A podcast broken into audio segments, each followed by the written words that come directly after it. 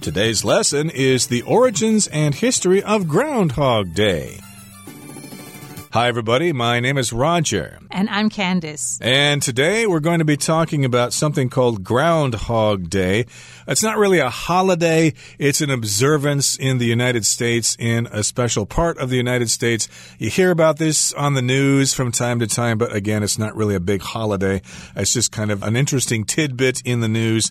There's some town in Pennsylvania that uh, celebrates Groundhog Day with a groundhog there that's kind of burrowing animal, an animal that lives in the ground pops out once in a while. And there is this tradition that takes place there. It involves how soon spring is going to come. Yeah, so people are keen to know when winter will be over or how long winter is going to be. I suppose after quite a brutal winter in the northern hemisphere, people are very eager to see some springtime. So they've developed all these interesting traditions. So this one has to do with groundhog in America, in North America, but in Europe, it has to do with any really tiny, small animal.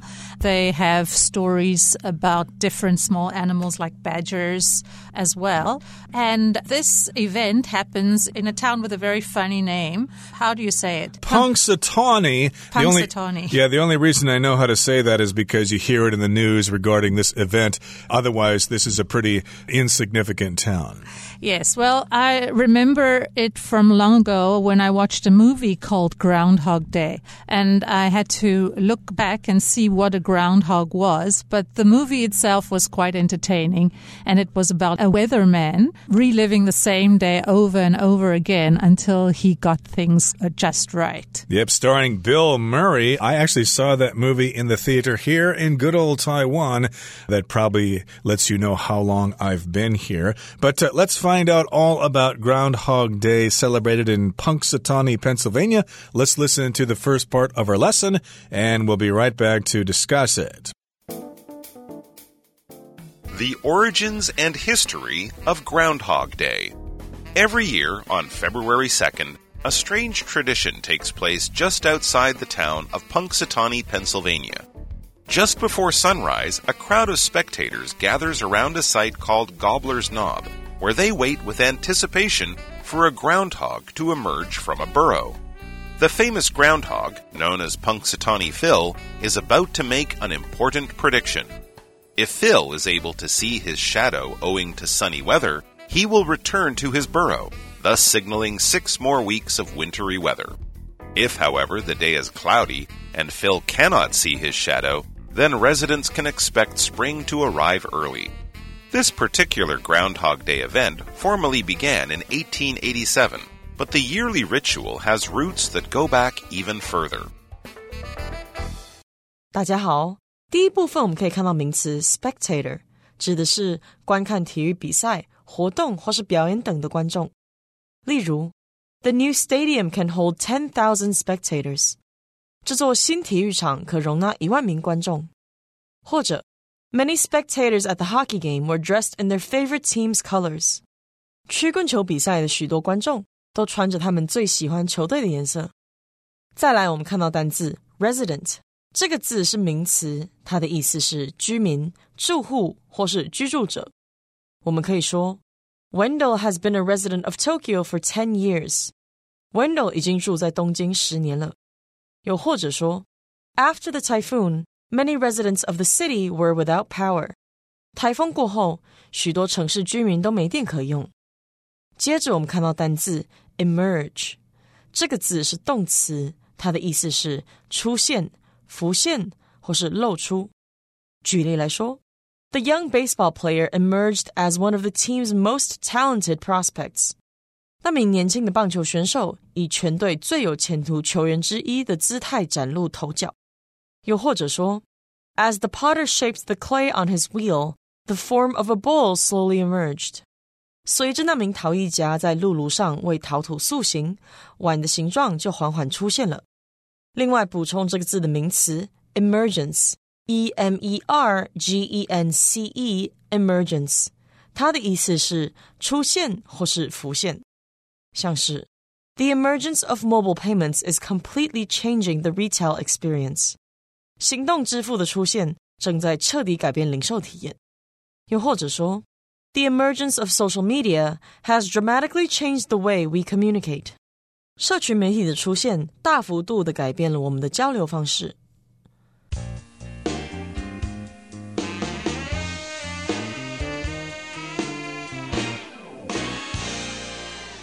Okay, so we're talking about Groundhog Day, but more specifically, we're talking about the origins, where it comes from, and we're talking about the history, all about what happened regarding this holiday in the past. So every year on February 2nd, which is today, a strange tradition takes place just outside the town of Punxsutawney, Pennsylvania. I think that's a town in west central Pennsylvania, which probably means it's kind of near Harrisburg there, if you're familiar with Pennsylvania geography. But uh, here we've got the phrase to take place, which means to occur or happen. So in this particular case, this tradition takes place or this holiday takes place. It happens in this small town in Pennsylvania. And what happens is, just before sunrise, a crowd of spectators gathers around a site called Gobbler's Knob, where they wait with anticipation for a groundhog to emerge from a burrow. So this is really quite a funny pastime. It's really quite entertaining and well, I find it quite hilarious.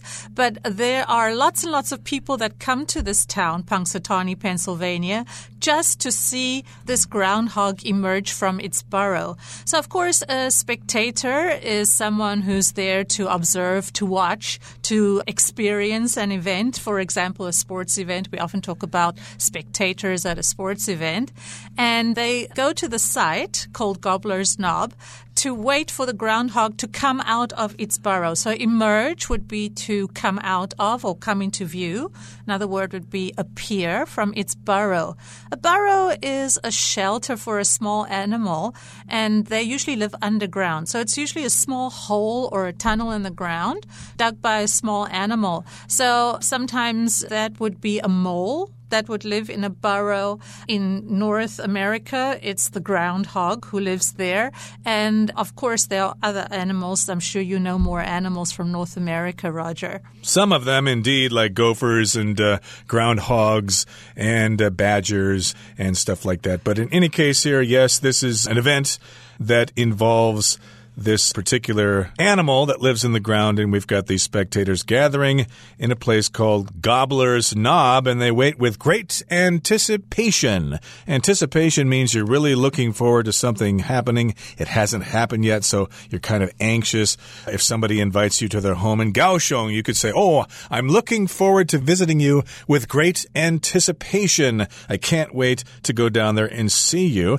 And of course, people are waiting for this groundhog to emerge from a burrow. Their homes are underground. The famous groundhog known as Punxsutawney Phil is about to make an important prediction. So he's going to tell us something about the weather. So if Phil is able to see his shadow owing to sunny weather, he will return to his burrow, thus signaling six more weeks of wintry weather. So in other words, if we see his shadow and it's sunny enough for us to see his shadow, that means that the winter is going to be longer. That means six more weeks of wintry weather. And if, however, the day is cloudy and Phil cannot see his shadow, then residents can expect spring to arrive early. So if it's a cloudy day, and Phil does not cast a shadow, then the residents or the people who live in Punxsutawney, they can expect spring to arrive early, which I'm sure they get very excited about if there is no shadow. Indeed, winter can be fun. We enjoy skiing and skating and stuff like that. But uh, where I'm from, people get sick of winter pretty fast. It's cold all the time, and we really want spring to arrive. So basically, if he sees his shadow, then it will be a long winter. If he doesn't see his shadow, then it will be a short winter. And residents, of course, will expect spring to arrive early. The residents, of course, are the people who live in Punxsutawney, Pennsylvania. And this particular Groundhog Day event formally began way back in 1887 but the yearly ritual has roots that go back even further. A ritual is something that people do over and over again. A ritual could involve some sort of tradition, like the marriage ritual, the things you do at a wedding, for example. And of course, this ritual is something they do every year, and it goes even further back than 1887. It has a long history. Okay, that brings us to the end of the first part of our lesson for today. Let's move on now to the second part. February 2nd falls roughly halfway between the winter solstice and spring equinox, making it a significant date for several ancient cultures. The Celts observed the day as Imbolc, a festival marking the beginning of spring. Then, when Christianity spread throughout Europe, the holiday became Candlemas, which celebrated the presentation of Jesus at the temple in Jerusalem. The day's association with the seasons remained, however, with some believing that a sunny Candlemas signaled another 40 days of cold weather. In Germany, this belief evolved into a myth involving hedgehogs, badgers, and other small animals. It was only if these animals cast a shadow on Candlemas that the day was considered sunny enough to signal a late spring. Then, when German immigrants settled Pennsylvania in the 18th and 19th centuries, they adapted the custom using the native groundhog as their animal of choice. 第二部分我们看到单字 immigrant 这个字是名词，指的是外来的移民或是侨民。例如，Most of the people in this part of town are immigrants from Eastern Europe。镇上这一区的大部分居民都是来自东欧的移民。或是，The city of Toronto attracted over 100,000 immigrants in 2020。 二零二零年，多伦多吸引了超过十万名移民。最后，我们看到动词 adapt，指的是使改造、适应不同情况或新用途，或是改编、适应。举例来说，Engineers adapted the application for use on tablets。工程师修改那个应用程式给平板电脑使用。另外，在这个字的字尾加上 a t i o n，就会变成名词 adaptation。它的意思是适应或是改编。我们可以说，The film adaptation of the novel did not receive positive reviews from critics。小说改编的电影没有得到评论家的正面评论。也可以说，This rock song is actually an adaptation of a piece of classical music。这首摇滚歌曲实际上是对一段古典音乐的改编。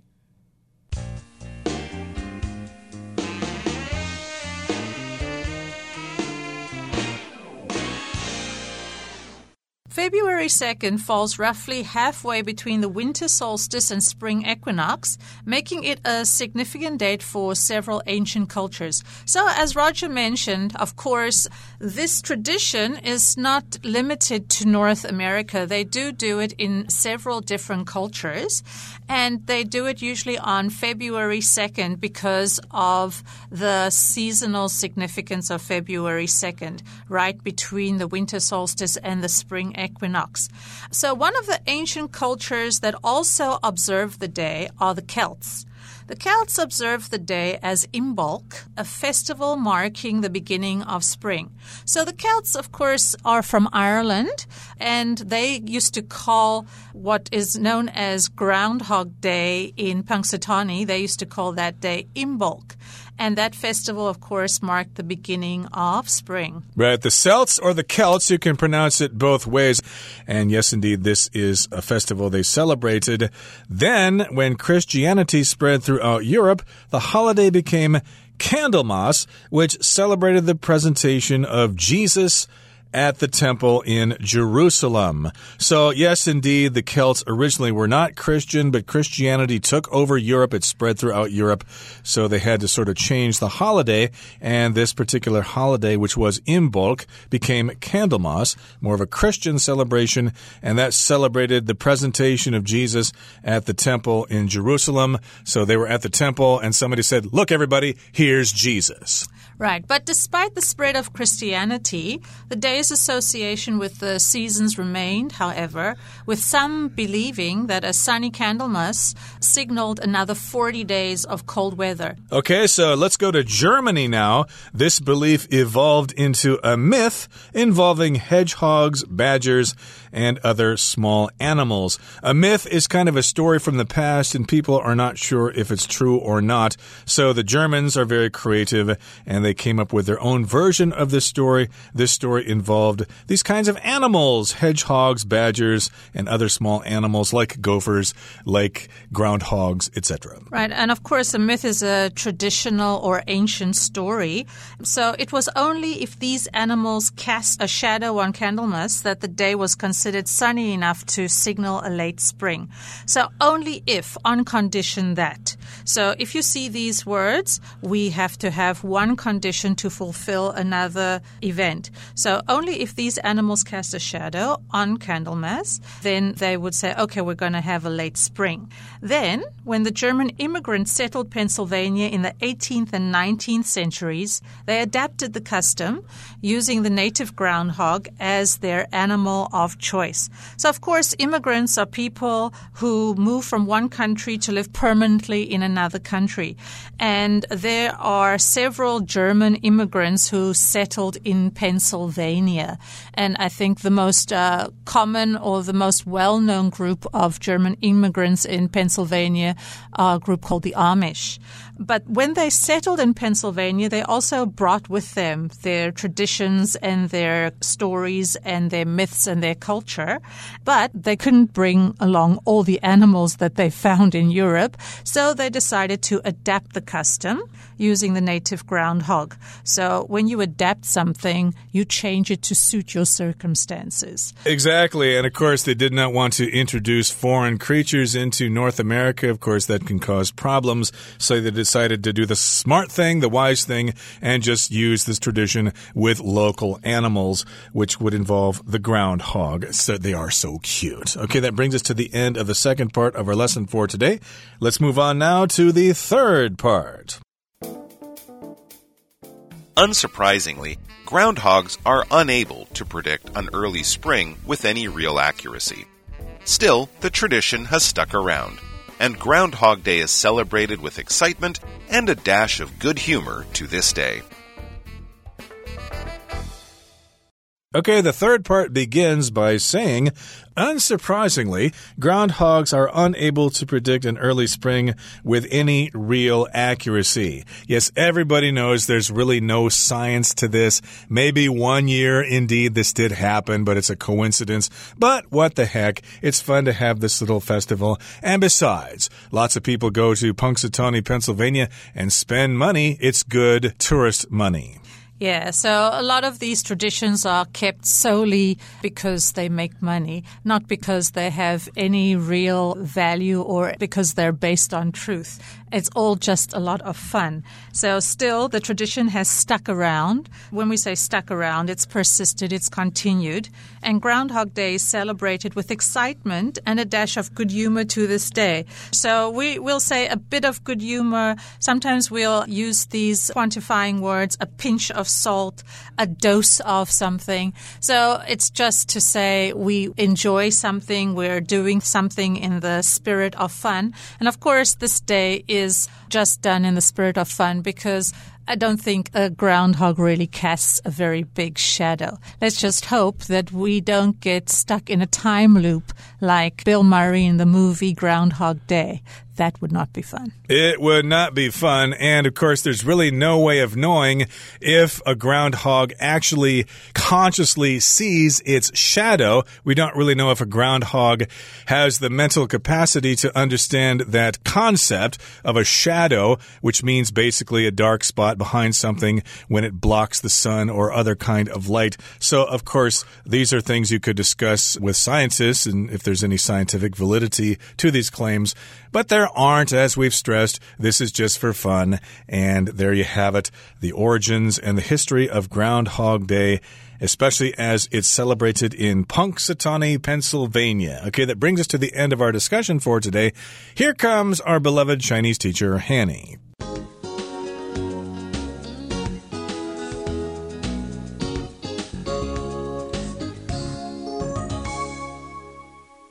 各位同学，大家好，我是 Hanny。我们今天要练习文艺选填的题型。那我们先快速浏览题目的十个选项。好，来看 A observed，它可以是动词 observe 的过去式，表达观察、庆祝，像是庆祝节日这样子；也可以是过去分词，用来当形容词用，去表达说被看到的、被注意到的。那么 B prediction，它是名词，表示预测、预言、预告。C significant，它是形容词，表示重要的、显著的。D evolved into，这个 evolved into 可以表达演变为或是演化成什么什么。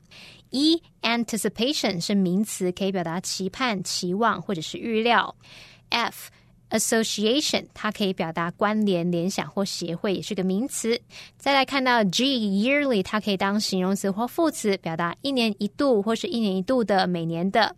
那么 H settled，它可以是动词 settle 的过去式，就有使定居、安顿的意思。那也可以是过去分词，用来当形容词用，去表达说定居的、安顿的。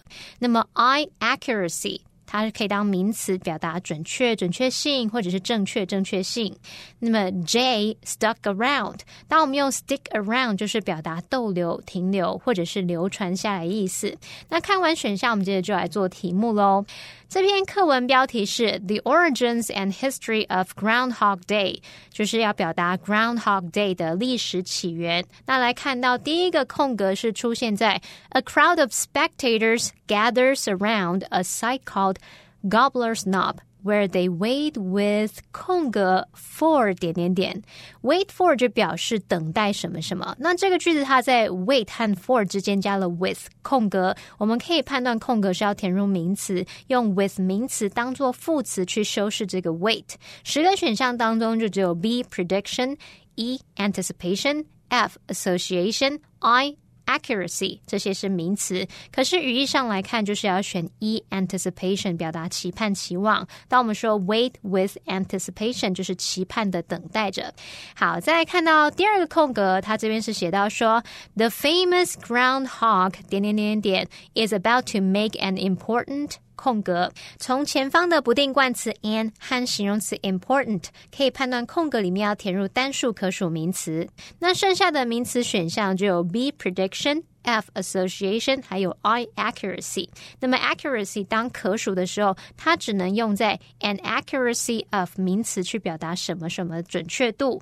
那根据语义，正确答案应该选 B prediction。我们说 make an important prediction 就是做一个重要的预测。再看到第三个空格，它居然出现在 This particular Groundhog Day event formally began in 1887, but the 空格 ritual has roots that go back even further。空格前面看到定冠词 the，然后后面是名词 ritual，可以推测空格里面应该填入形容词，或者是呢可以当做形容词的过去分词。那符合选项的就有 A observed，C significant。G yearly 和 H settled。文章前面说明了每年二月二日的传统。那从语义上来看，它应该是要表达这个特殊的 Groundhog Day 土拨鼠日活动正式开始于一八八七年。但这个年度仪式的根源可以追溯至更久之前。那最适合答案是 G yearly。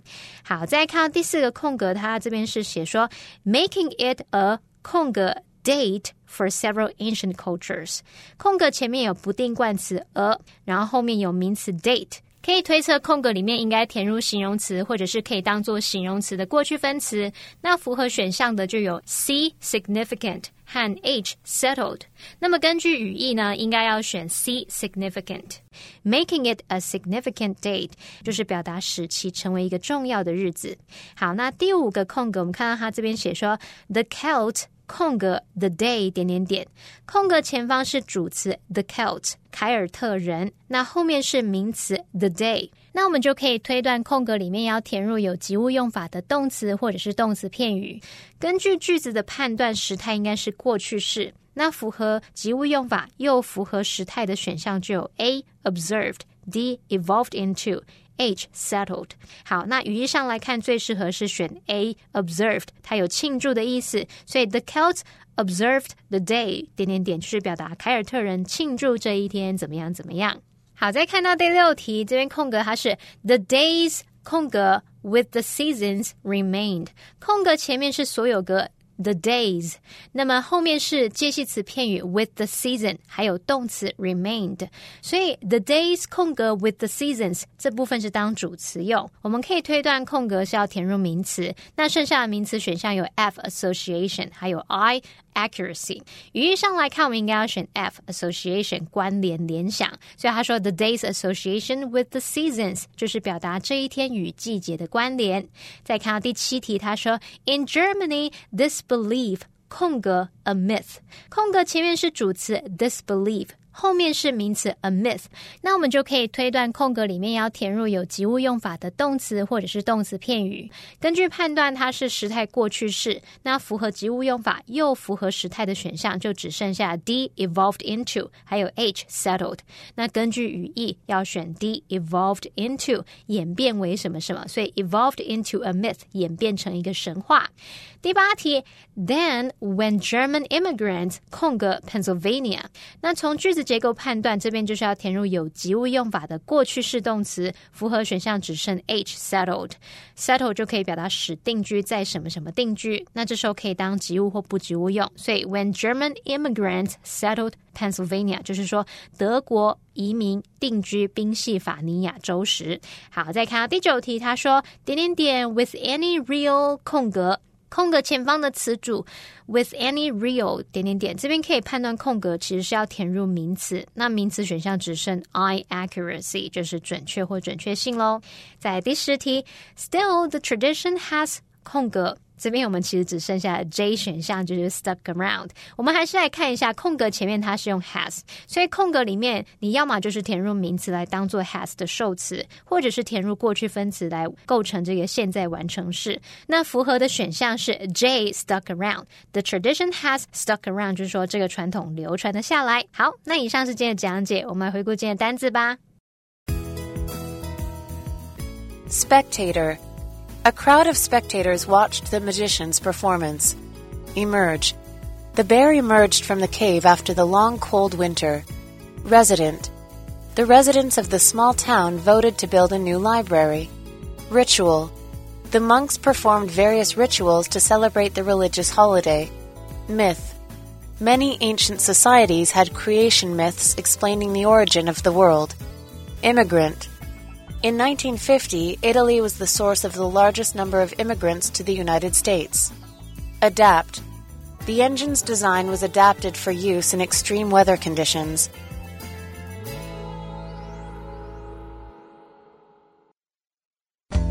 Well, that brings us to the end of another edition of our program, and please make sure you join us again next time. From all of us here, I am Roger. I'm Candice. See, See you next time. time.